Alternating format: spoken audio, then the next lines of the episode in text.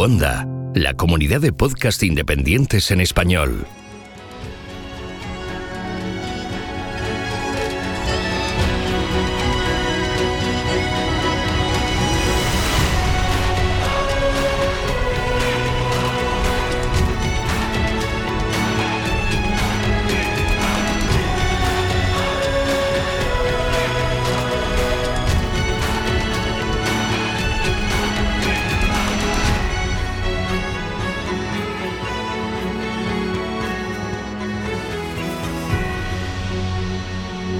Bienvenido a GeoCastaway.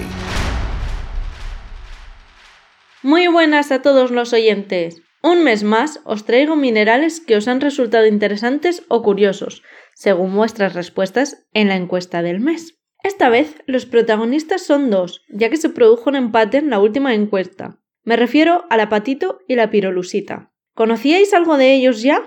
Si es así, espero aportaros algo nuevo sobre ellos, y si no, os voy a acercar un poquito a estos minerales. Empezaré hablando de los colores que tienen, que siempre es algo que nos llama bastante la atención. El apatito es normalmente verde, aunque puede aparecer de muchos colores.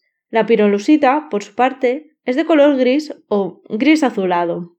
Es muy posible que conozcáis la pirolusita dendrítica. Sí, ese que se parece a un fósil de helecho, pero brilla. Aún así, la forma más común de aparición de la pirolusita es en forma de agregados cristalinos fibrosos. El apatito podemos encontrarlo formando cristales tabulares, prismáticos o agregados masivos. Este mineral, el apatito, tiene una dureza de 5 en la escala de Mohs, es decir, se raya con el acero. Sin embargo, la pirolusita es muy blanda, rayándose con la uña, como el yeso. El nombre de los minerales deriva, en su mayoría, de otras lenguas, en los casos que nos ocupan este mes, ambos derivan del griego. El apatito deriva de apatos, engañoso, un guiño a la dificultad de, distinguirlo de otros minerales como el cuarzo, el berilo o la fluorita. Por otro lado, la pirolusita deriva de piros, fuego, y luein, lavar. Su nombre hacía alusión a su utilización para limpiar tintes de hierro en vidrios. Actualmente se usa como mena de manganeso, utilizado en muchas aleaciones, de colorante de vidrios y cerámicas. El apatito se utiliza en fertilizantes por contener fósforo. También se puede ver en joyería los ejemplares más grandes. En la industria son utilizados como recubrimiento de metales para prevenir la oxidación. El apatito es común encontrarlo como componente de rocas ígneas y metamórficas, ricas en calcio, como el mármol. En este tipo de rocas puede cristalizar en los primeros estadios de la solidificación magmática.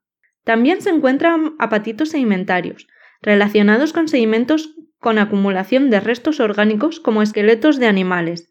Partiendo de estas formaciones, sabemos que los apatitos de mayor calidad están en Birmania, Sri Lanka y Brasil. Unos de los mayores yacimientos por cantidad se encuentran en el Sáhara Occidental y en Perú, en la mina de Julcani. En España son muy conocidos los apatitos de Jumilla, Murcia, con cristales prismáticos de hasta 3 centímetros, de color amarillo y con transparencias. También destacan los encontrados en Extremadura, en Logrosán.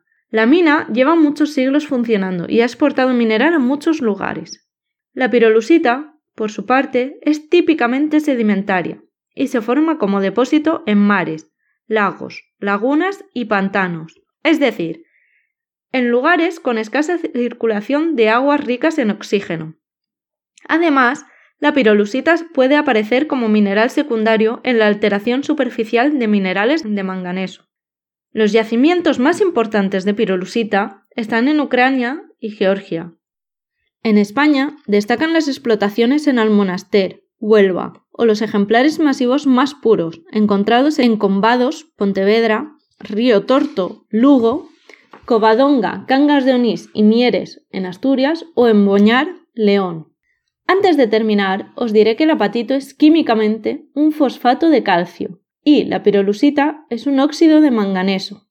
Ahora sí, me despido de todos hasta el próximo mes, deseando que os hayan resultado interesantes estos dos minerales y esperando vuestra participación en la encuesta mensual que dejaré la próxima semana en mi cuenta de Twitter. No os olvidéis de participar. Hasta la próxima, geonáufragos.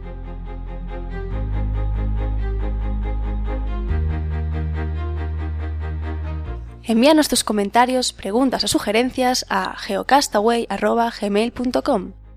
Puedes escribirnos en nuestra web geocastaway.com. Búscanos en Facebook y en Twitter